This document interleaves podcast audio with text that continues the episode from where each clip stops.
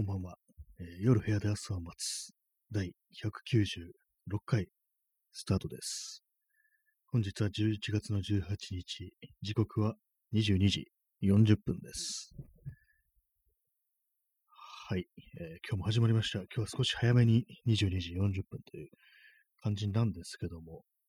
まあ、特に理由はないですね。まあ、たまたまこの時間にこう、パソコンの前に座っていたということで、まあ、始めるかといったような感じでございますけども、皆様いかがお過ごしでしょうか？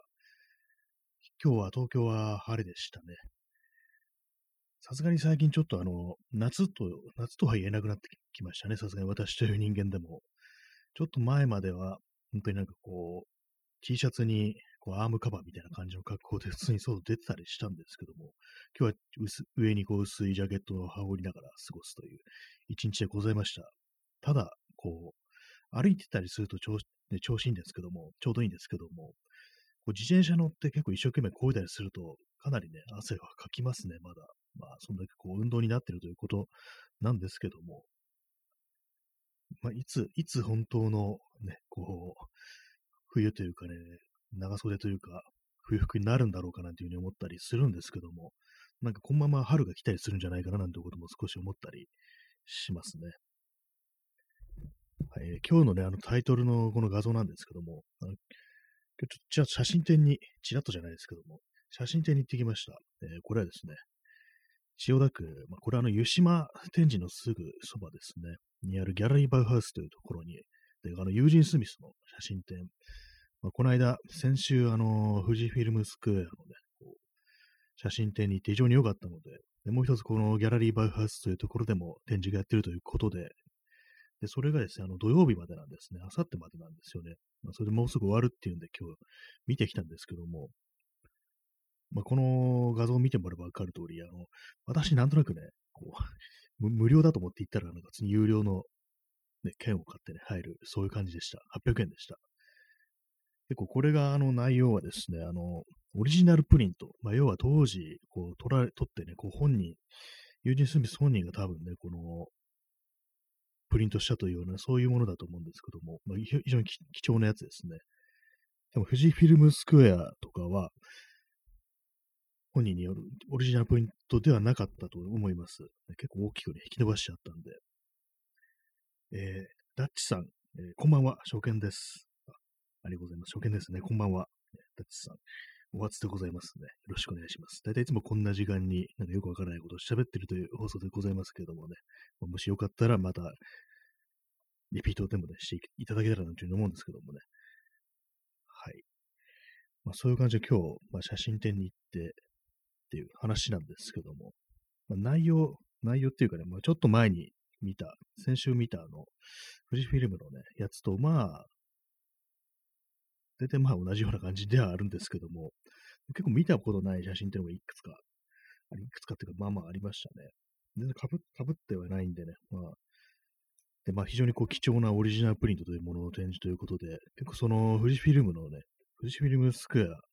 ノートをこう、なんか比べながらこう見てたんですけども、やっぱり結構違いますね、なんか。当時のプリントというものと、ね、こう、今現、多分今現在もね、こう、プリントされたものっていう、ね、ことだと思うんですけども、で、こんだけあの、プリントによって、こう、受ける印象ってものが違うんだみたいなことを思いましたね。今日見たそのオリジナルの方のプリントは、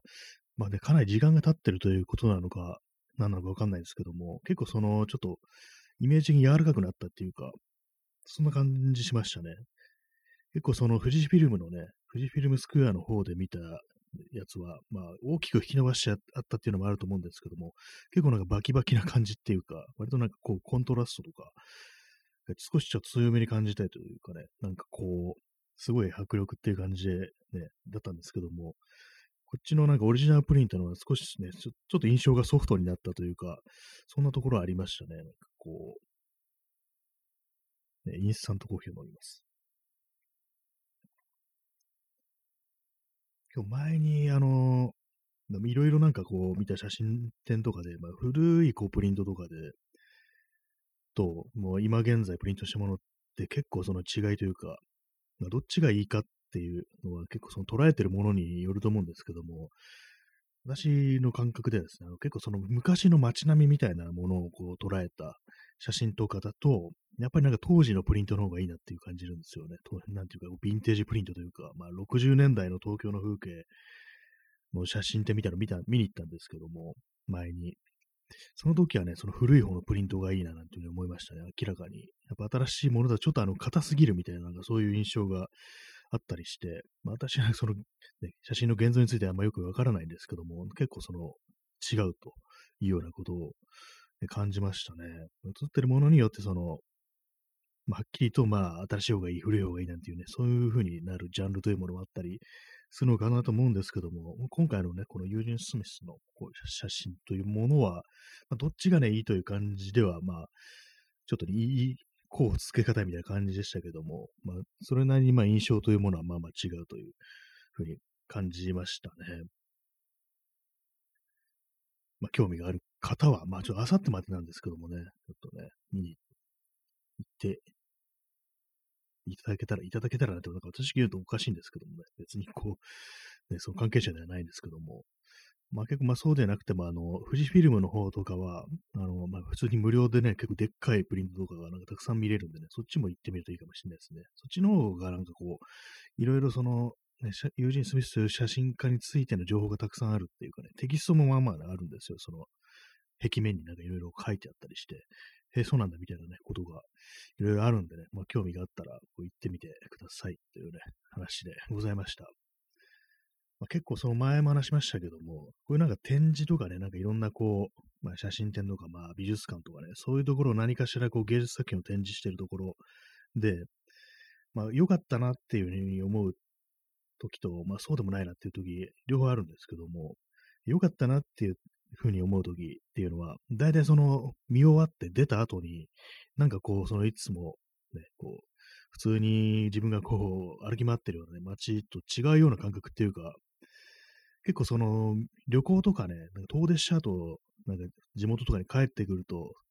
なんかこう違って見えるっていうことないですかね。全然こう見慣れたね、風景なのに、なんか何かこうちょっと空気が違って感じられるっていうね、そういうことはあると思うんですけども、なんかこういい展示っていうのは、こう、その会場とかね、美術館から出た後にそういうなんかちょっと旅行行って帰ってきたみたいな感覚になるっていうのがあると思うんですけども、今日のね、このユージン・スミスの写真展もなんか出てからそういう感じになりましたね。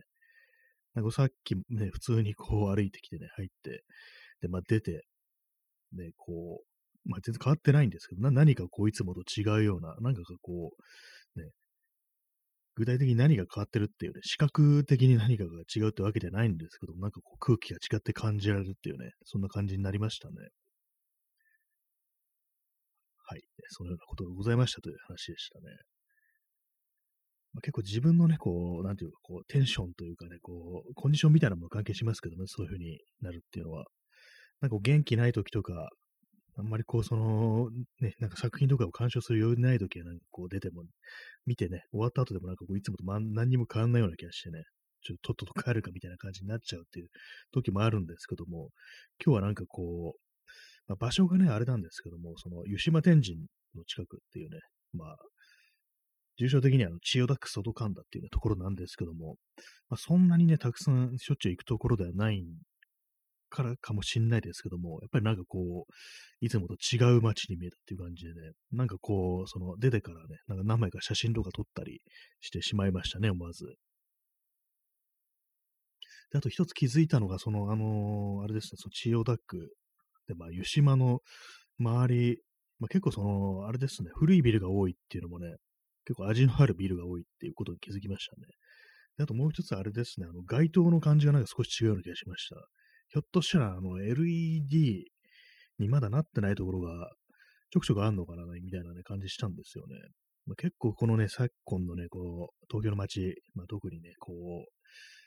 ここね、5、6年ぐらいですかね、になってからもう全部街灯がなんかどんどんどんどんこう LED にね、変わっていってるっていうのを感じるんですけども、で、まあ LED ね、明るくていいんですけども、まあね、本当になんか夜出歩くとか治安とかね、なんかこう、まあ、特にね、女性とか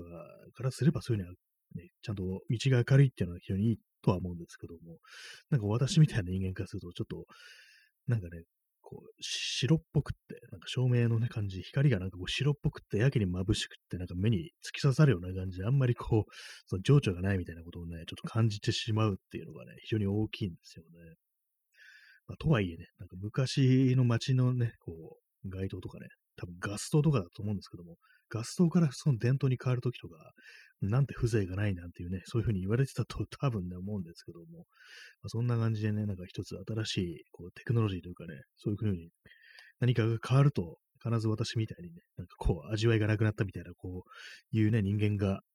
いると思うんですけども、まあ、この LED の街灯というものも、こうね、遠い未来からしたら、なんかこう、LED の時は、こう、なんか、良かったよね。あの、なんか妙に白っぽくて眩しい照明がなんかすごく懐かしく感じられるな、みたいなことをね、思うっていうね、そんなことが、ひょっとしたらあんのかもしれないですけども、私みたいな人間にはね、こう、昨今の LED っていうのはね、非常にこう眩しくてつまらないなんてことを思ったりしてしまいますね。実際その千代田区とか、ね、その湯島のあたりがどの程度ね、そう、LED とそうでない街灯の比率ってものはわからないですけども、なんとなく印象的にちょっとね、違うような気がしましたね。まあ結構その街のね、こう、景色ってものは、東京もなんかどん、ね、どこ行っても同じような感じでいて、結構なんか割と細かい条件みたいなものが違ったりするっていう、まあ、例えばね、今言ったみたいにこう、ビルが、ちょっと古いビルがあるってなると、まあ、それに反射して、こう、いろいろ、こう、あれですね、そう明かりの、光の感じってものが、光線の感じってものが結構変わってくるんじゃないかっていうね、まあ、あんまりこう、意識できない、もう知覚し得ない形でもって、こう、なんか街の街の印象が結構変わるなんていうね、風景に対する、まあ、そんなこともあるのかなと思うんで、まあ、その辺のことは私、あの、照明の専門家でも何でもないでよくわかんないですけども、結構いろんなね、こう、条件みたいなものが重なって、こう、全体的な印象というものを決定づけるのかなというふうに思いますけどもね。まあ、その、結構ね、あの辺はなんか割となんかこう、歩いててね、ななんかこう懐かしいような感じになるっていうような感覚があったと。そんな話でございました。その後、新宿に寄ったんですけども、まあ、新宿のね、街を歩いてたら、なんかこう、普通に、まあ、いつもの感じだったんで、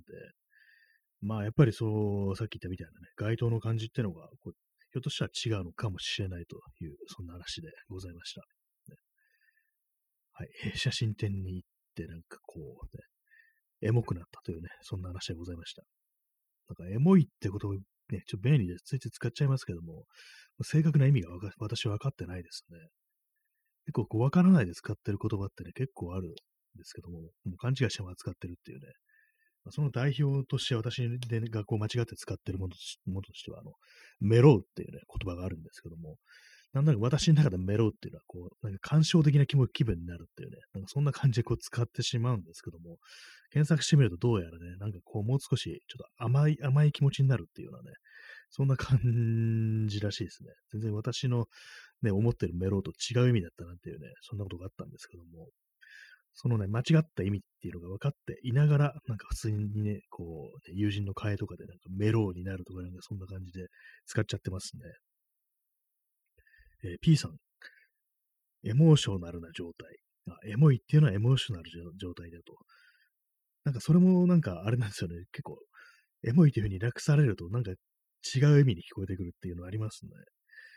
考えてみると、その割となんかエモーショナルな状態っていうのはい、いかななるね、状態なんだろうっていうね、エモーショナル、まあ、感情的な、まあ、感情がね、高ぶってるとか、まあ、そういうことだと思うんですけども、どういう感情なんだろうっていうね、それはなんかちょっと思ってしまったりしますね。なかなかね、こう、エモいというね、言葉。私が最初にエモいというね、言葉聞いたのは、多分音楽のね、あれですよね。なんか、エモコアとかなんかまあ、今言うのかどうかわかんないですけども、なんかそんなね、ジャンルみたいな感じで最初聞いたと思うんですよね。だか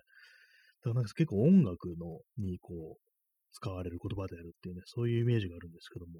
今、ね、普通になんか何にでも何回もいっていうね、話にはなったりしてますよね。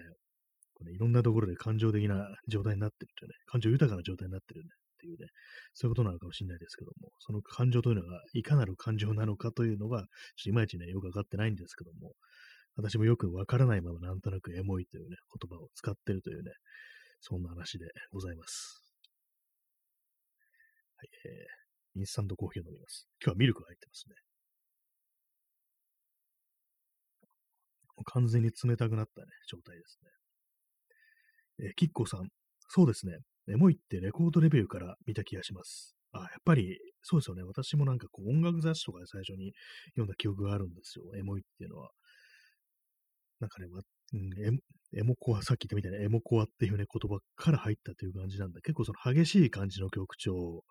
の、なんかこう、ジャンルの音楽っていうね、そういうイメージがあるんですよね。そこからなんかこういろんなところにね、こうね、伝播していったのか何なのかわからないですけど、結構その別に音楽が好きでもないっていうね、音楽に詳しいという人でもなくても、こう、ね、エモいっていう人、言葉をね、使う方が大変多いっていうね、感じです。どうなんですかね。若い人も、10代、20代の人も使ったりしてるんですかね。えー、クジャドリさん、ハードカーパンクからの派生。ああ、やっぱりその辺のあれなんですかね。エモコアっていうのは、ハードカーパンクからの派生。なんか私の記憶ではなんどういうあれだったか、確かね、なんかハスカードゥとかね、なんかあの辺の音楽に対するね、レビューみたいなのなんか、聞いたような気がするんですよね。そのエモコアだとかエモイだとかっていうのは。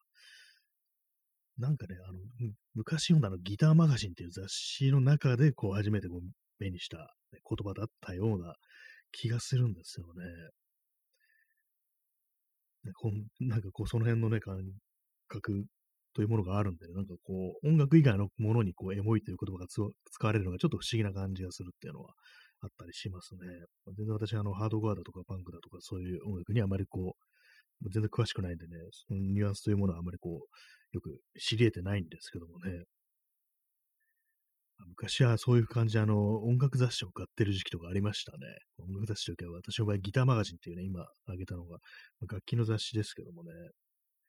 今はもう一切こう雑誌というものを読まないですけども、たまになんか図書館行くとなんかこう、それっぽいものを、カメラ関係の雑誌だとかね、なんかデザイン関係の雑誌とか、なんかちょっとそういうのをめくってみることもあったりしますね。ただ本当になんかこう、買うっていうのはなくなりましたね。ハートレンドありがとうございます。本当になんかこう本、本を買わないっていう、普通の本もなんか買わなくなってますね。図書館でまず借りるみたいな感じになってるんですけどもね。なんかそんな感じでね、本当にこう、まあ買うとなったら古本みたいな感じで、本当に新しい、ね、新書、新書っていうかね、こう新品の本を買うことが本当にこうなくなったなっていうね、文庫ぐらいですね、本当に。ね、まあ、まあね、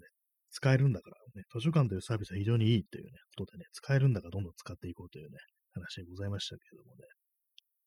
相当あれですね、こう、利用してる感じですね、私は。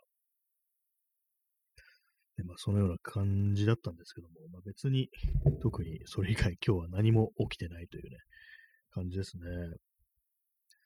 まあ、街の様子、街の様子そうですね。あまりこう、まあ、湯島だとかね、あの辺の感じっていうのは、まあ、普段まあこう行かないんでね、よくわかんないですけども、そんなに変わってる感じはしませんでした。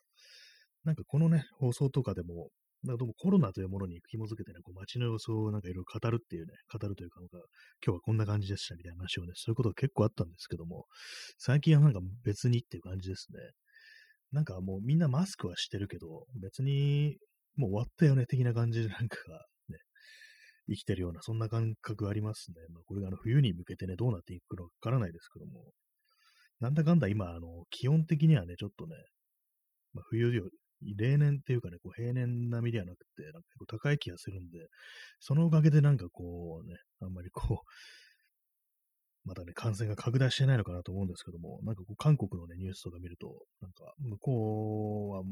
多分ね、日本より寒いと思うんですけども、ちょ、ちょっとっていうかね、結構また増え始めてる的な感じで、なんか恐ろしかったりしますよね。なんかイギリスとかも結構ね、増えてましたけども、あっちもなんか非常にこう、ね、寒冷な気候、寒冷というかね、涼しいっていうね、イメージあるんですけども、どうなんですかね。やっぱりこう、気温が下がってくると増えるっていうのはあるんですかね。まあ、大体まあ何でもね、その病気っていうのは気温が下がると増えてくるっていうね、そんな印象ありますけどもね、ひょっとしたらこう、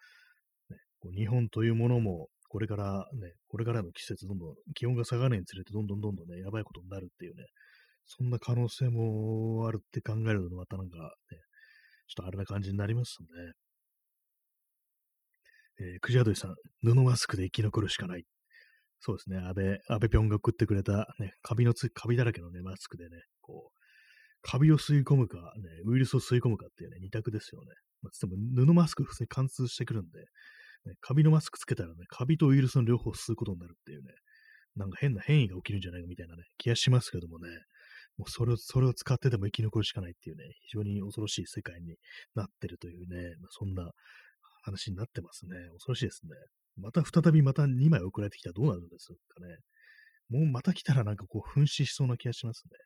またかいみたいな感じでね、全身の毛穴から血を吹き出して死んでしまうんじゃないかなってことをね、考えたりしますね。どうやら今年も冬が来るということらしいんですけどもね、どうなるんでしょうか。なんかこう、なんか寒くなるって噂もあるし、なんかこう、でも今の季節ね、全然こう、そんなにね、冬が来るなんて感覚しないですけどもね、私今、どういう格好してるかっていうと、まあ普通に上パーカーを羽織った状態ですね。ちょっと前まではね、なんかあの、半袖とかでね、この放送お送りしましたけども、やっぱ若干なんか、当たり前ですけども、気温が下がってきてるっていうね、そんな感じはしますね。で今日はあのまあ、新宿に寄ったと。新宿に何をしに行ったかというと、あの、東急ハンズちょっと見てみようと思って。で、なんでかっていうと、その、ちょっと前に話しましたけども、大昔のあの、蛇腹のね、ついた古いフィルムのカメラですね。で、普通のあの、ね、皆さんの想像するフィルムよりあの大きいフォーマットの中盤というね、サイズのフィルムを使うカメラなんですけども、それをの、そういう古いカメラのジャンクで買ってきて、で、それをレンズを取り外して、ま、今使ってるデジタルの、ね、カメラで使おうなんてことを考えてるんですけども、前に同じようなことをやって、で、それはあの、大昔のね、写真館にあるような古い大判のね、カメラ、蛇腹、まあ、大型のね、蛇腹のついたカメラですね。それについてるレンズをその、デジタルカメラで使うっていうね、まあ、そのためにこういろいろ、いろんなね、こう木とかでね、自作したりして、こういろいろ作ったんですけども、DIY で作ったんですけども、またそれと同じような感じで、今度はその大判のカメラより少し小型な、あの、中盤のカメラのレンズを使うっていう感じでまた作ろうとしてるんですけども、この、ま、ちょっとね、小型になった部分、フォーマットがね、小さくなった分、なんかこう、もう少しね、こう、小型化しないといけないっていうね、こう、ちょっと、専門的な話っていうかね、ちょっとオタクの話になりますけども、このカメラのピントが合う範囲、ピントがね、ちゃんとジャストで、まあ、一番遠くに合ってる状態ですね。一番離れたところにこう合わせる状態、あの無限円って言うんですけども、無限に遠いって書いて無限円ですね。それがこうぴったり合ってないとこう、まあ、使いづらいんでね、合ってないとこう、近いところにしかピントが合わないっていう風になるんで、それをなんかちゃんと出すためには、こう、カメラの、デジタルカメラのセンサーとの距離が適切に捉えてないといけないっていうね、そういうのがあるんですけども、それが今回のね、こう、中盤のレンズだと、その前の大盤のレンズに比べると、そのセンサーからの、センサーとそのレンズの距離がこう、ちょっと近づいてないといけないっていうね、そういうのがあるんですよね。だからまあ、より何か作るに、DIY でなんかこういろいろね、組み立てて、レンズを固定する仕組みを作るにしても、ちょっとあの小型化しないといけないっていうね、ちっちゃめに作んないといけないっていうのがあるんで、それがまたちょっとね、難しいんですよね。えー、クジャドリさん、蛇腹式だとチルトシフトも時代ですね。そうですね。あの、私も今回また、あの、その、チルトでしたり、シフトできたりするようにするってことをね、いわゆる煽り撮影というのをできるようにって考えてるんですけども、これはですね、あの、どういうものかっていうと、あの、よくあの、結構高い位置から見下ろした手撮った写真で、あの、ミニチュアとかね、ジオラマみたいになんかこう、片側がボケてるっていうかね、画面の一部分だけピントが合ってて、他の部分がなんかぼんやりしてるっていうのがあると思うんですけども、そういうようなね、ことができるっていうのがこのチルトシフトってやつなんですね。こう、レンズの方を傾けたりね、こう、上とか下に動かしたりすると、そういう感じでこう、いろんなね、面白い効果が得られるっていう感じなんで、まあ、それができるようにね、ちょっとそう、いろいろこう、考えてね、るんですけども、なかなかまあ難しいものではありますね。で前にあの、その大判のレンズを使ってた時は、結構あの、望遠なんですね、その大判のレンズ。今 150mm というものなんですけども、まあ、本来大判のね、フィルムで使えば、昔ながらのやり方で使えば、そんなにこう、ズームには、望遠にはならないんですけども、今のデジタルカメラで使うと、どうしてもその望遠、センサーのサイズの関係上、望遠になっちゃうんですね。まあ、そういうのもあって、なんかこう、ちょっとあのー、ここまでなんか望遠のやつだと使いづらいなと思って、もう少しね、広い範囲が映る、この中盤のレンズというものを使ってね、その、いろいろ作ってみようかなというふうに思ってるところですね。で、まあ、この中盤のレンズが 75mm ってやつで、これは、いわゆる中望遠ってやつで、望遠じゃないけど、なんかちょっと望遠気味、標準のレンズよりは望遠気味みたいな、そんな感じなんですけども、まあ、このぐらいならまあ使いやすいだろうみたいな感じでね、こう、たまたまそのジャンクで安いのが売ってたんでね、こう買ってきたという感じです。まあ、果たしてこれを完成させることができるのかで、かと思うんですけども、なんかいつもね、私他になんかやることがあるときにこういうことをね、手を出してしまってありますね。本当にこう、ね、前もこの放送で何度も話してました、話してますけども、なんか陣を作るなんてね、そんな話をしたいとか、なんか真鍮線を作った、使ったアクセサリーを作るとかね、なんかそんないろんななんかあれやるぞ、これやるぞみたいなこといろいろ言ってるんですけども、なんかね、一つのことに集中できなくなってますね。昔はもう完全にこれだって決めたら、それややり終わるまではね、他のことに手出すってなくなってたんですけども、ななかったんですけども、なんかここね、ほんと5、6年ぐらいで、いろんなことに中途半端に手を出しては結局完成して、完成しないみたいなことがね、かなり増えてきてしまってて、このね、なんかこう、なんでこういう風になるんだろうっていうのが思うんですけども、やっぱりこう集中力だとかね、気力だとか体力だとかそういうものがどんどん衰えるに、こう、連れて、なんかこう、まあ、集中力ですよね、要は。そう一つのことにね、注力するというね、あれがなくなったっていうね、まあ、そういうことなのかもしれないですね。なんかいろんなことに中途半端に手を出して、ね、なんか適当になってしまうっていうのがあったりするんでね、本当になんかこう、なんとかならんかなっていうふうに思うんですけどもね。えー、塩水さん、わかる、ね。そうですね、ありがとうございます。わか かりますか？っていう感じですけどもね、本当。ね、そうですよね、本当にこう、まあ、一つのことに集中集中するのが本当に難しくなったっていうのがあったりして、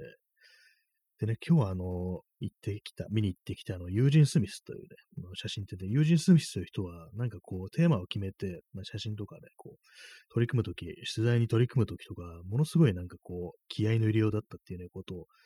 聞いたりして、いろんなことをね、下調べだとか入念したり、本当なんか、100枚ぐらい取ってくださいっていうふうに言われたのに、なんか1万2000枚取るっていう、なんかそういう感じで、なんかすごい気合い入れて、そのね、取材の対象に取り組むってね、取材に取り組む対象になんかこう、没入してこう、いろいろやるっていうね、人だったらしいんですけども、なんかこう、そういうものに対する、ね、こう、意見の念みたいなのがどんどん増してきますね。すごいなっていうね。まあ、それはそれでなんかこう、ね、あまりにもこうやりすぎて終わらないっていうような、そういうこともあると思うんですけども、なんかこう、ね、そうこだわりを持って何かに取り組むということに対する憧れというものは年々強くなっていきますね。そして年々こう自分の中でそういうことをやる、ね、記録だとかそういうものが失われていくっていうのがあるんですけども、本当になんかこう、なんとかならんかなっていうふうに思ったりして、その原因が何なのかっていうね、もありますけどもね、どうしてこう、ね、いろんなことにね、こう腰を据えて取り組めないのかっていうことはなんかよく思うんですけども、なんですかね、こう精神的な、なんかこう、あれなんかもしれないですけどもね、そういう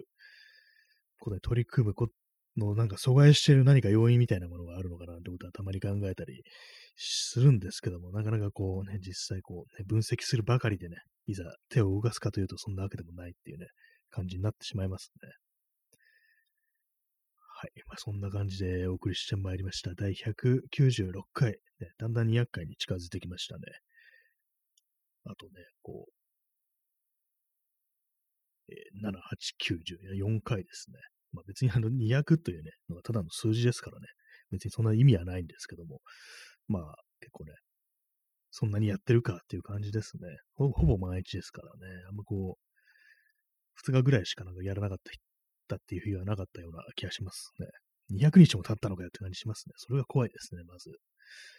そんな感じでお送りしてまいりました。196回ですけども、いかがでしたでしょうか？まあ、昨日、おとといなんか結構ね、ぼんやりしましたけども、今日は少し普通に喋ることができたかななんていうふうに思ったりしております。はい。まあ、そのような感じで本日も皆様、えー、ご清聴ありがとうございました。ね、あまだ10秒ぐらいあるっていうね、微妙にこうなんか余ってしまうっていうのありますね、このははい。まあ、そんな感じで本日も、え、ご清聴ありがとうございました。えー、それでは、さようなら。